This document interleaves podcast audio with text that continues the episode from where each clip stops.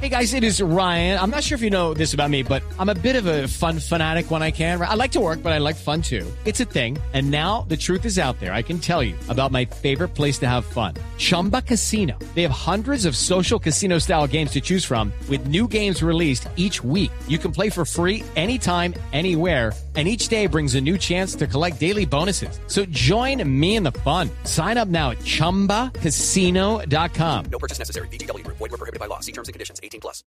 Los personajes, las historias, las anécdotas, las confesiones, las noticias, todos los temas puestos sobre la mesa. Aquí comienza Mesa Blue. Presenta Vanessa de la Torre en Blue Radio y BlueRadio.com. La nueva alternativa.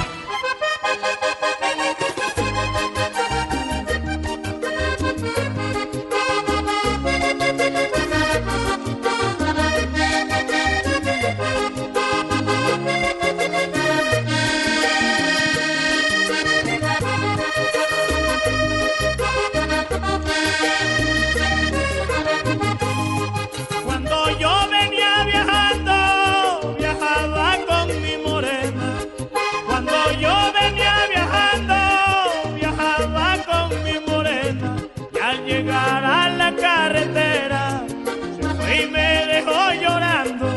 Al llegar a la carretera, se fue y me dejó llorando.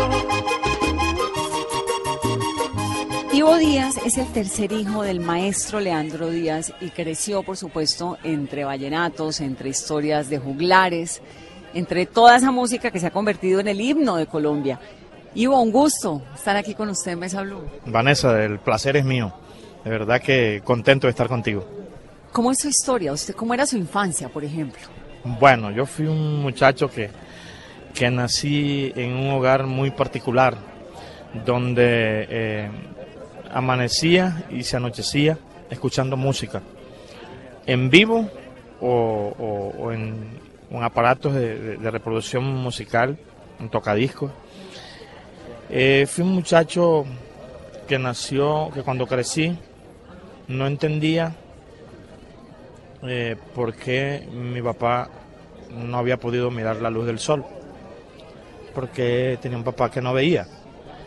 Eh, después cuando, cuando ya pues pude entenderlo a mis siete años, siete, ocho años, era normal. Mi papá era un hombre que se comportaba amoroso, eh, tranquilo, eh, eh, muy conciliador. Era un hombre que, que enseñaba mucho con su, con su comportamiento.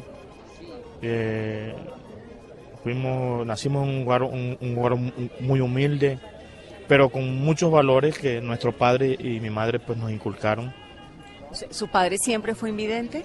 Sí, mi papá nació, nació ciego un 20 de febrero de 1928 y nació en una finca que tenían sus padres, eh, en una finca que se llamaba Alto Pino, eh, en Lagunita de la Sierra, municipio de, de Atonuevo, en La Guajira, y vivió ahí prácticamente durante sus primeros 20 años de vida.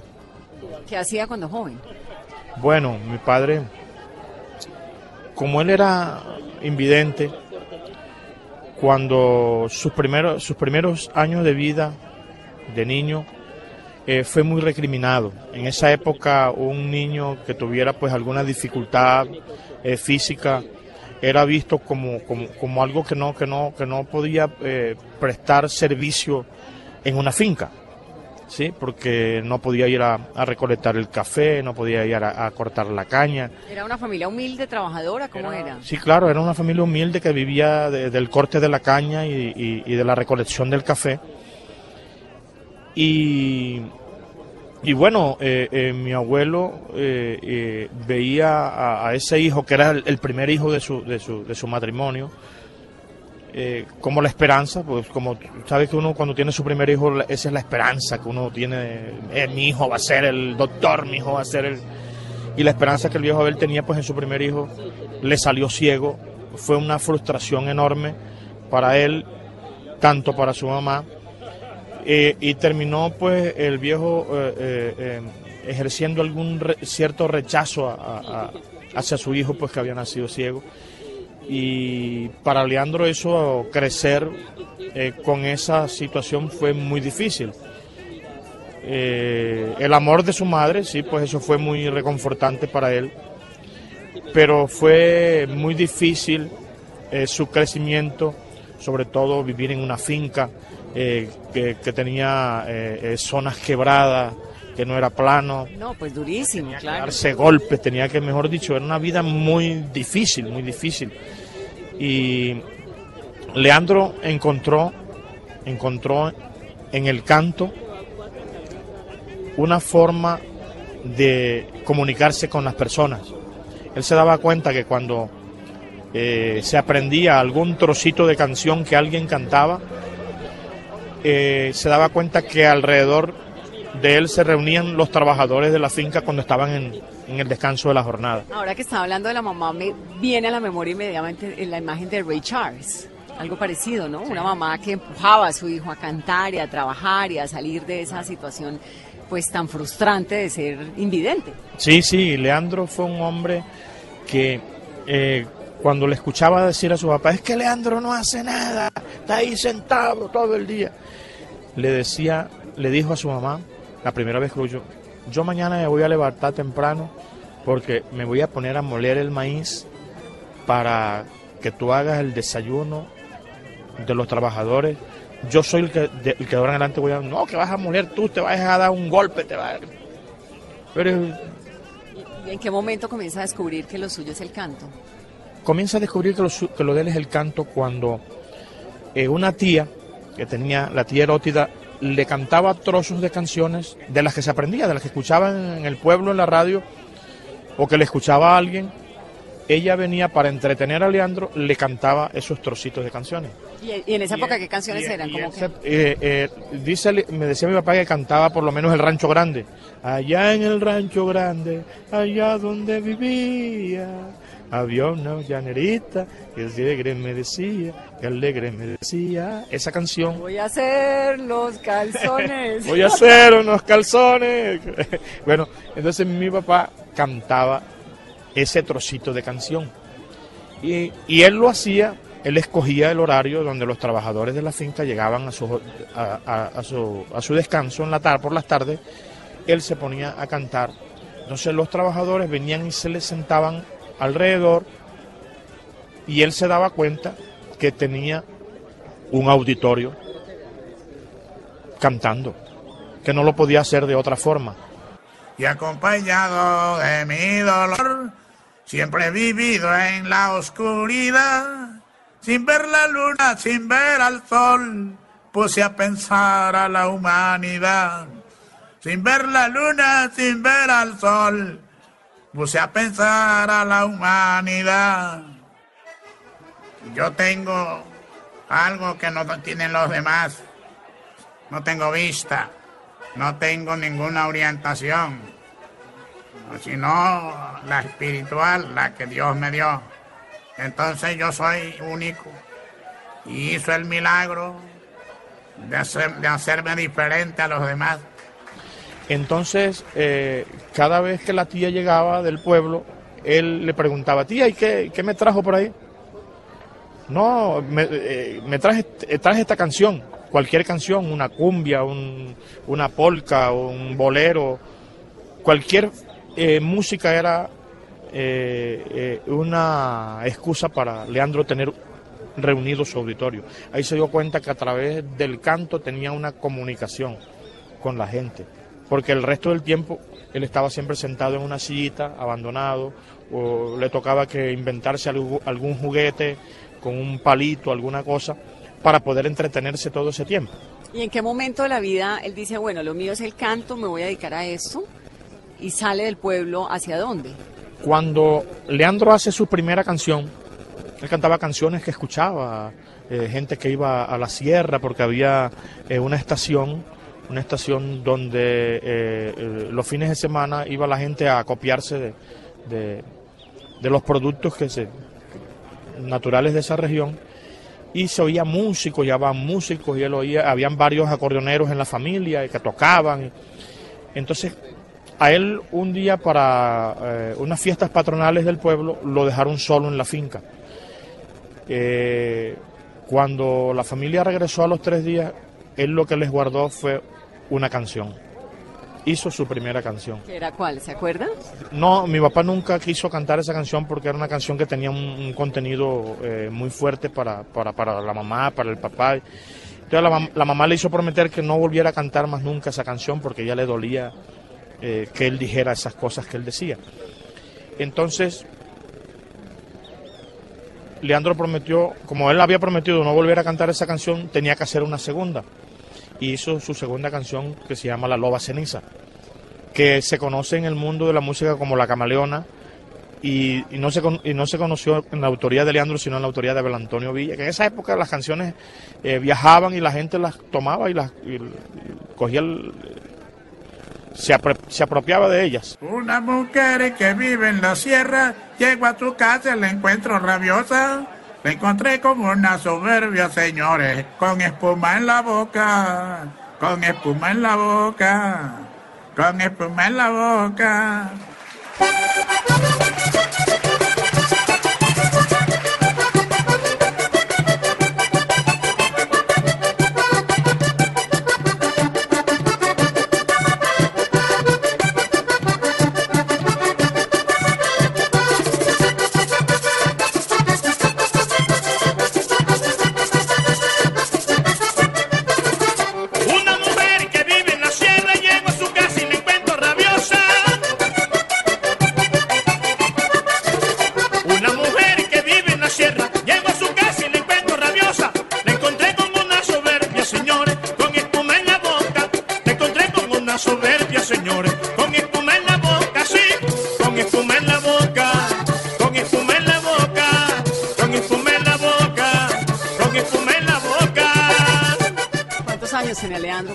Esa canción? Mi papá tenía 17 años cuando compuso esa canción. Cuando hizo esa obra, eh, eh, prácticamente se regó en, en esa región de la sierra, las veredas, de que Leandro hacía composiciones. Él comenzó a producir canciones, muchas canciones, y las cantaba, y, entonces eh, se convirtió prácticamente que en, un, en un muchacho que, que, que el ciegui- le decían el cieguito, el cieguito de Nacha, Nacha era la mamá, el cieguito de Nacha canta bonito, tiene unas canciones y le canta a la naturaleza y le canta a las mujeres. Y le... Entonces se, se regó eh, la ola de que, de que el ciego cantaba. Y fue así como, como Leandro encontró de que eh, a través del canto podía tener comunicación con la gente, podía estar rodeado de personas, no, estaba, no iba a estar solo como siempre lo tenía de pronto su familia, un poquito relegado y abandonado. Ahora, ¿cómo hacía él luego con los años para componer o ahí mismo? ¿Cómo hacía para componer, para hacer esas descripciones de sus canciones de algo que no veía? Sí, yo pienso que, que Leandro se llenó en, en todo ese tiempo que vivió en la sierra de mucha información. El contenido de, la, de, de- de muchas palabras lo- los aprendió cuando escuchaba a la gente eh, decir y, una palabra que para él era totalmente extraña, comenzaba como a escudriñar qué significaba eso. Yo pienso que todas esas cosas que él fue, eh, así como fue buscando el significado de las palabras, eh, también tuvo un gran aliado. Y el gran aliado de Leandro fue un radio que le regalaron. Entonces, a través de ese radio, él escuchaba mucha, pero mucha, mucha información, mucha información. Yo recuerdo que estando yo muy niño, tenía yo por allá unos 10 años, mi papá escuchaba un programa de radio en la voz de los Estados Unidos de América, La BOA. Sí, Voice of America, la emisora pues muy, muy y, reconocida. y había un corresponsal que se llamaba Ivo Luis Alonso, del cual mi papá tomó el nombre y me lo puso a mí. Como Ah, usted se llama Ivo por el corresponsal. Ivo Luis, Ivo Luis Díaz y eh, eh, eh, precisamente por homenaje a Ivo Luis Alonso que fue, dice él, el hombre que lo enseñó porque eh, eh, Ivo Luis Alonso tenía un programa que era variado, donde hablaba de cultura general, donde hablaba de muchos temas y Leandro pues le prestaba mucha atención a eso y dice que le encontraba ahí muchos contenidos filosóficos, eh, de poesía, eh, de la naturaleza, eh, de la física, de la matemática. Todo eso lo recibió él a través de la radio. Entonces él decía que ese fue su mejor maestro, porque a través de la radio se, entera- se enteraba de todo. ¿Y eso, para esa época, vivía en dónde? En esa época él vivía, vivía en, en- en la finca todavía en Ato Nuevo, cuando después ya a los 20 años, sí, ya decide salirse de la sierra y se va a vivir a Ato Nuevo. Luego de Ato Nuevo pasa a Barranca, eh, la familia, eh, los abuelos compran un- una finca en Tocaimo, en Tocaimo ya eso es en el Cesar, en el departamento del Cesar, se trasladan hacia el departamento del Cesar, ya mi papá encuentra que ahí en ese pueblo vivían cuatro acordeoneros. Había cuatro acordeoneros y no había nadie que cantaba. Como él sí cantaba y hacía sus propias canciones, vivía en ese pueblo el famoso Francisco Chico Bolaño, uno de los acordeoneros que se recuerda que son de los más famosos de la época. Entonces Leandro encontró ahí como un terreno fértil, abonado, con cuatro acordeoneros que no tenían cantante, que no tenían compositor, y fue ahí donde comenzó pues prácticamente a desarrollar su obra musical y se dio a conocer en esa región. Y ya es cuando llega a oídos de Rafael Escalona y de los músicos de la región que había un ciego que cantaba y que cantaba unas canciones con, unos, con una temática distinta. Mi papá me dice que él una vez estaba sufriendo una decepción amorosa, que tenía una noviecita y que no había podido eh, conquistarla. Y se encontró con un amigo que también estaba pasando por lo mismo. Y el tipo comenzó a hacerle unos versos a la muchacha. Y, la can- y el verso que, que, Leandro le escuchó, Leandro, mira, me está pasando esto y le tengo un verso a esa muchacha y dice así, si queréis, queréis, queréisme, y si no, no me queráis, pero no te cause pena cuando con otra me veáis. Leandro que le estaba pasando le dijo, pero es que ven acá, con ese lenguaje yo no puedo conquistar a la muchacha. Yo tengo que tratar de que ella, eh, enamorarla con mi canto para poder eh, eh, llegar a su sentimiento, llegar a su corazón. Y hace Leandro una canción que después fue grabada por muchos músicos, se llama Quiéreme, y dice, implorando tu cariño, pasó las noches, pasó los días, quiéreme vidita mía, que soy un ave y no tengo nido, quisiera vivir contigo en completas alegrías. Yo soñé que acariciaba tus suaves manos, tu lindo talle. Y esas cosas me enguayaban, vivo penando, tú bien lo sabes. Cantaré de tarde en tarde para consolar mi alma. Y cantaré de tarde en tarde para consolar mi alma. Eso fue lo que comenzó a encantar de Leandro, el decir eh, las cosas sencillas, pero eh, eh, de manera poética, eh, incluyendo términos y, un lenguaje distinto al- a ese primitivo que se le cantaba al toro, que se le cantaba a la cotidianidad, que se le cantaba al canto del gallo. Y Leandro comenzó a, a incluir aquí elementos de la naturaleza en sus cantos, a usar las figuras literarias que él se aprendía. ¿Cómo fue que conoció a Gabo? A Gabo, a Gabo lo, lo- lo conoce precisamente eh, por su obra La diosa coronada, que nace precisamente en Tocaimo. Esa canción pues viajó, viajó con los músicos, con, con los parranderos, con la gente, con el, con el ciudadano común que se aprendía un verso y, y lo regaba, lo, lo cantaba. Gabo, eh, eh, cuando el periódico lo, lo envía El espectador. el espectador lo envía a, a- a- cazar historias, a cazar historias, lo saca de- de la oficina y vaya a buscar historias, vaya a buscar historias.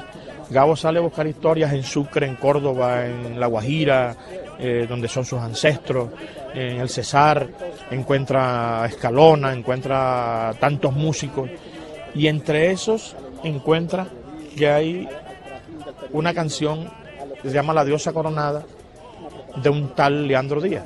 Invidente, además.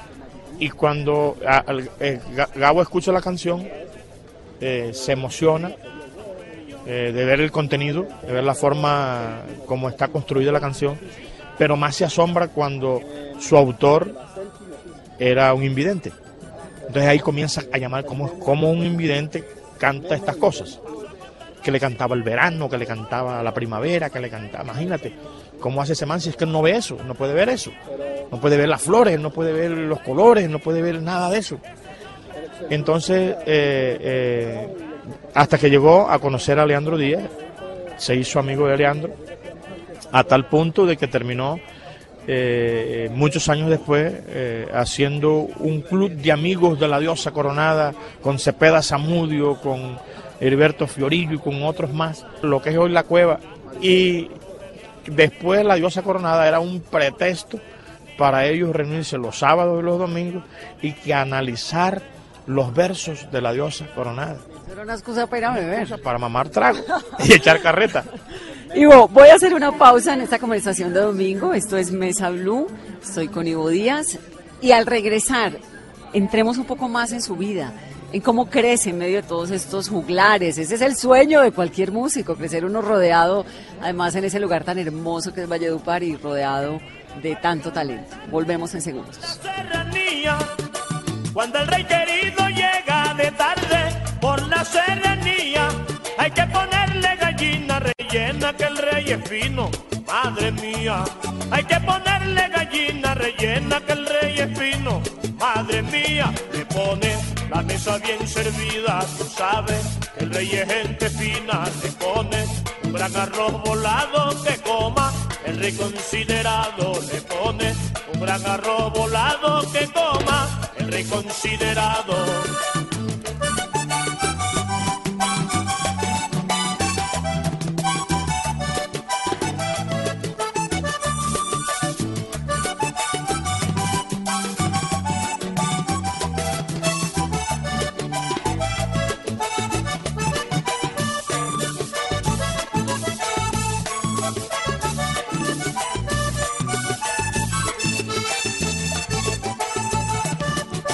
Cuando el rey llega de tarde que mira el jardín florecido.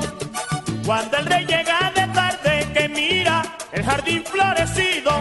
Cuando la diosa mueve el caderaje se pone el rey más engreído.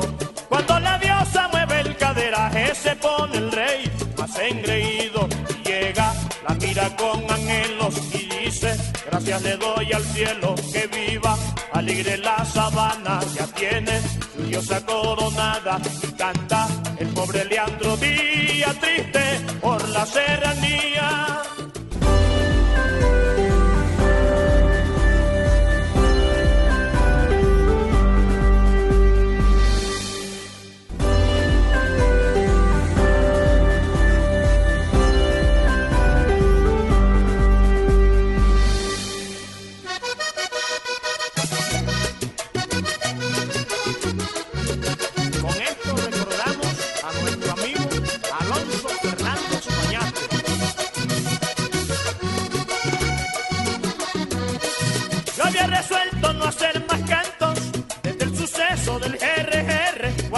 Cuando Sabita me demandó. Pero resulta que ocurren casos que me dan ganas y no me aguanto, como el que a Juan Arias le pasó. Una señora patillalera, muy elegante, vestida de negro, formó en el valle una gritería. Porque la nieta que más quería, la pechichona la consentía, un dueño de carro cargó con. Ella yo a mi nieta. Ella gritaba, yo a mi nieta. Con buena ropa, con buen calzado, con mucho esmero y estimación. Pa' que ahora venga ese sinvergüenza, nariz parada, patillalero, a entusiasmarla con su camión.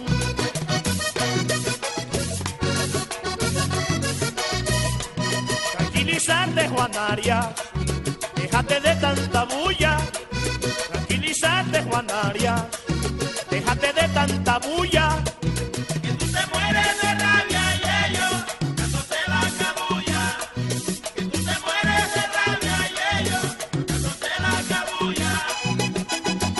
Continuamos en esta conversación de domingo con el maestro Ivo Díaz, Rey de Reyes del 2017, ¿no? Sí, eh, Rey de la canción inédita en el 2017 y Rey de canción inédita en el 1993 en el Festival Vallenato. Como entonces usted crece rodeado de toda esta música y en qué momento dice, yo lo que voy a hacer es dedicarme a ser cantante, a lo que me gusta hacer vallenato. Sí, y al igual que al igual que, que mi papá, que fue influenciado por, por otras músicas, no propiamente el vallenato. Yo lo que escuchaba de niño eran las tres guitarras, el, grupo que tenía mi papá de, guitarras, intercalaban canciones vallenatas con boleros, rancheras y pasodobles. Eh, cantaban algunas polcas también. Entonces, a mí me gustaba eso, eso es lo que yo escuchaba y mi mamá lo que le gustaba escuchar también eran las rancheras. Entonces yo en el colegio terminé fue eh, cantando esa música. Luego ya cuando eh, las visitas de tantos, de tantos amigos, de Luis Enrique, de Escalona, de Colacho, de Ponchocote, del viejo Emiliano, de Lorenzo, eso comenzó como a marcarme con eh, el ver esas historias, porque ellos comenzaban a, a, a contar la historia. Compadre Leandro dice esta canción, tal, tal, tal, tal, contaban la historia de la canción. Y después cuando cantaban la canción, eso terminaba uno emocionándose más por la historia que por la, que, por la canción en sí. Eso fue llenándome eh, eh, el corazón de, de- música, de, historia, de- de esa cotidianidad. Y terminé cantando vallenato. Mi papá era reacio a que yo fuera músico porque porque a él ¿Por qué? porque a él como músico le había tocado le había tocado eh, eh, romper muchos paradigmas Leandro fueron muchas las puertas que, que se cerraron de pronto por su condición física y, y de pronto porque había algunos personajes que, que tenían eh, relevancia y importancia y tenían acaparada pues la, la, eh, la audiencia y, mirar a un Leandro Díaz, a un cieguito que, que parecía indefenso, pero que su obra era una era, era un bulldozer que arrasaba con cualquier con todo lo que se atravesaba a su lado. Yo creo que esas cosas me, me terminaron marcando, terminé cantando vallenatos como mi padre. Eh, Si usted, el, el vallenato, digamos, usted obviamente pues tiene una herencia genética, ¿no? De vallenato, pero además tiene talento.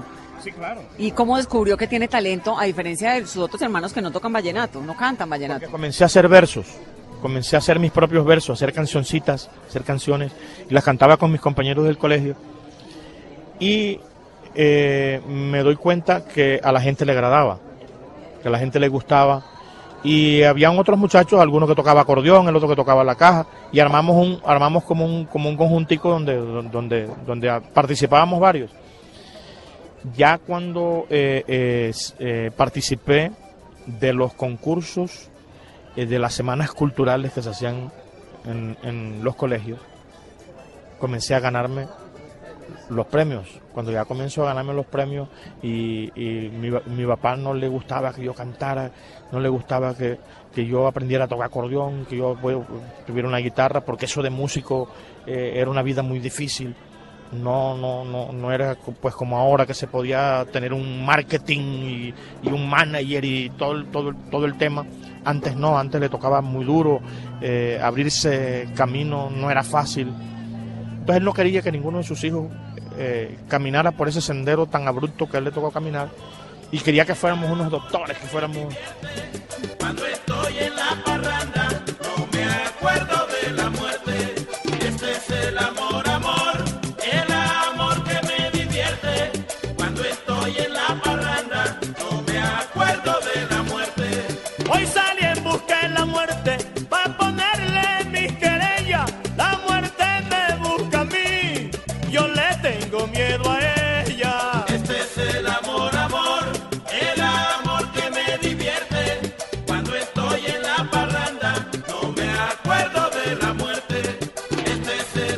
padre yo, yo a, a los 15 años, a los 15 años, mi papá me dijo que, que estaba preparando, estaba preparándose para que yo me fuera o para Bogotá, o para Medellín, o para Barranquilla, o fuera del país a estudiar una carrera universitaria. Una cosa seria. Una cosa seria. Porque ya yo estaba, ya estaba un año de terminar el bachillerato. Entonces, yo sopesando eh, lo que estaba viviendo por dentro, toda esa, toda esa, revolución musical que yo estaba viviendo, eh, fui honesto con mi padre y le, dije que yo, que yo no, que yo no, que yo no me iba a ir para la universidad, que yo me iba a dedicar a, a cantar, iba a hacer un conjunto que, ya la gente me busque, ya en esa, en esa época ya la gente me buscaba para las parrandas, me, me tenían, me tenían emocionado con lo que yo hacía. Y, y pues me, me daba cuenta de que, de que, de que realmente eh, lo hacía bien eh, eh, en, en, la emoción, en, el impacto que veía que causaba mm, eh, cada interpretación que yo hacía, cuando el público se emocionaba, que tocaba las palmas, que la gente me llamaba, que me terminé metido en la música. Usted tiene una producción para el maestro Rafael Manjarres. ¿Cuándo la va a lanzar? ¿Qué es? Bueno, en el mes de noviembre estaremos lanzando un trabajo discográfico que al lado de Almes Granados, mi compañero Rey Vallenato, hicimos para, para eh, regalársela a la humanidad. Es sobre la obra de Rafael Manjarres. Son 36 canciones, eh, canciones que en varias, en varias eh, voces se han, se han, escuchado en Colombia, canciones como Ausencia Sentimental, eh, Benditos Versos, Bendita Duda, Señora y otras tantas él es el de un verso bien sutil y dirigido. Ay, cántemela, por favor. Vamos a cantarla. Un verso bien sutil y dirigido, delicado y sensitivo, quisiera componer yo. Le ruego, mi señora, que comprenda que no sé si usted se ofenda, pero es mi declaración. Que el amor no tiene redes, no hay nada, que lo pueda detener. Y si usted es la mujer que me conmueve, respecto al dueño que tiene, pero se lo digo a usted buena canción. Para cantar entonces una canción y que en plena reunión usted me está entendiendo. Me está entendiendo, ¿verdad? El mensaje que a mí más me dio. y el mensaje que allí mande yo se quede entre los dos que mil estén oyendo. Pa' no herir susceptibilidad, si ante la sociedad usted tiene su dueño y sabiendo que me entiende ya, la cordura a guardar hasta cuando sea bueno. Y cuando la quiera saludar, uso una clave que los dos sabemos. ¿Por qué un homenaje a Rafael Manjarres y no a su papá? No, ya, ya el de Leandro lo hicimos hace eh, eh, unos, unos eh, siete años. Hicimos el de Leandro.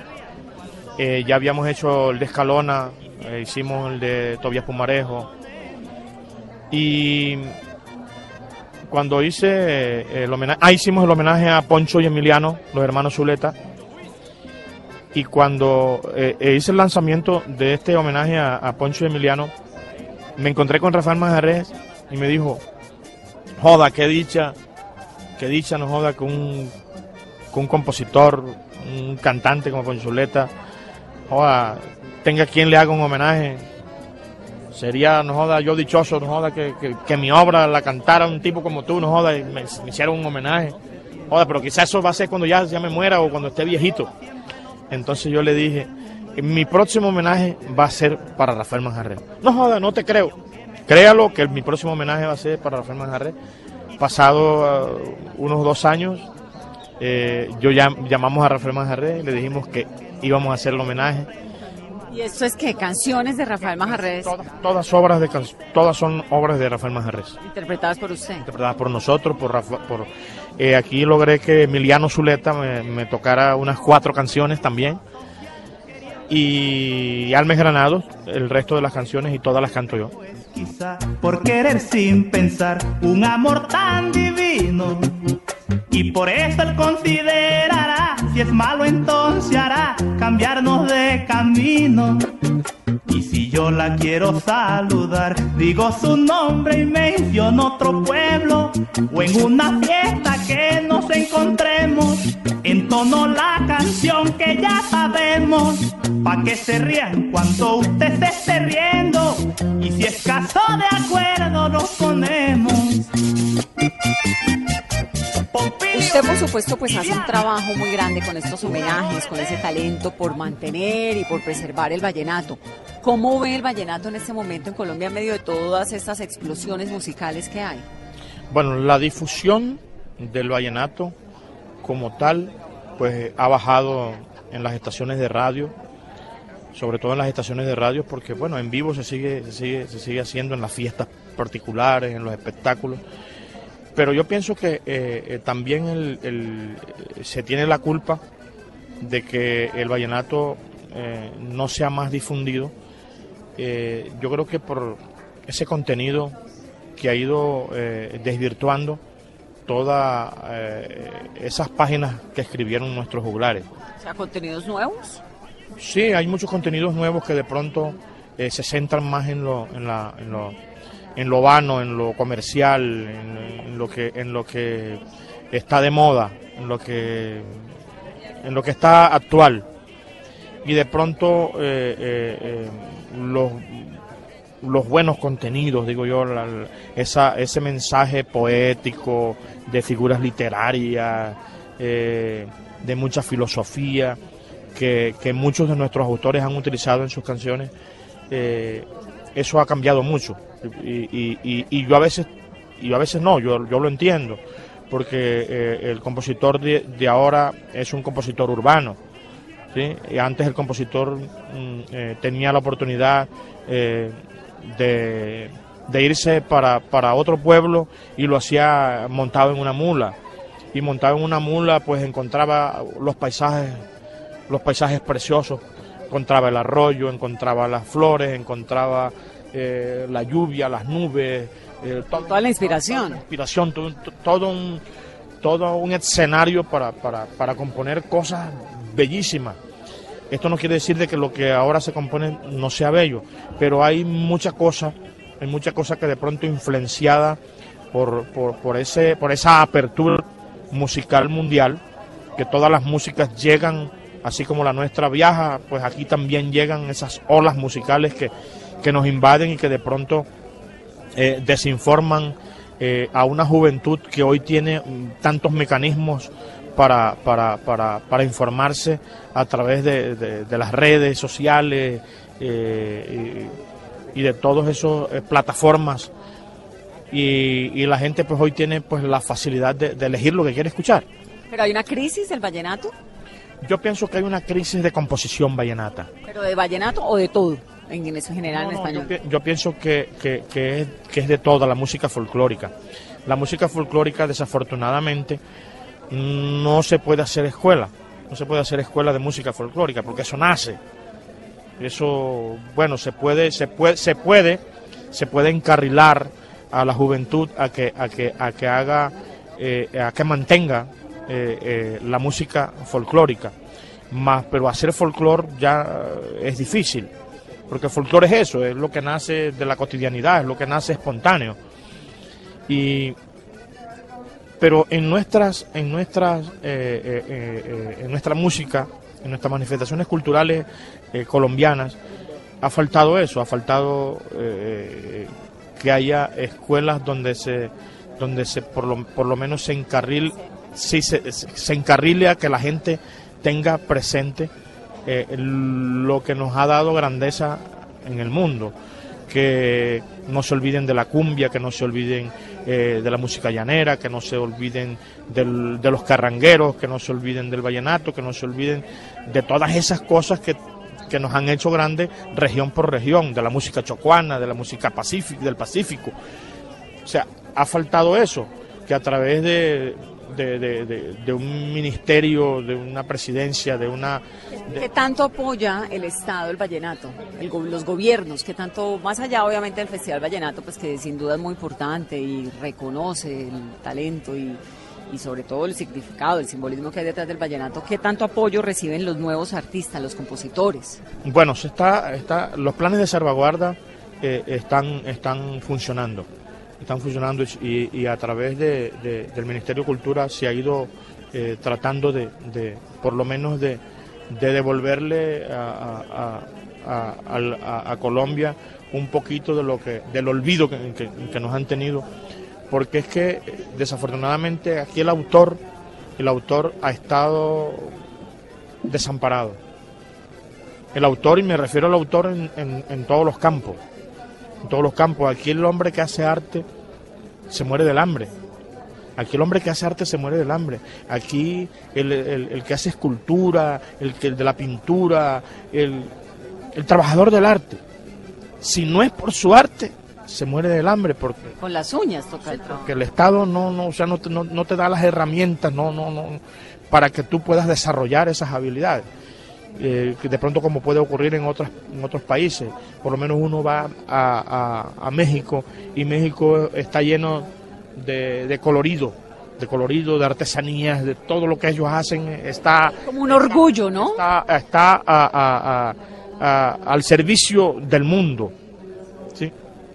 De pronto, eh, eso es lo que ha pasado con.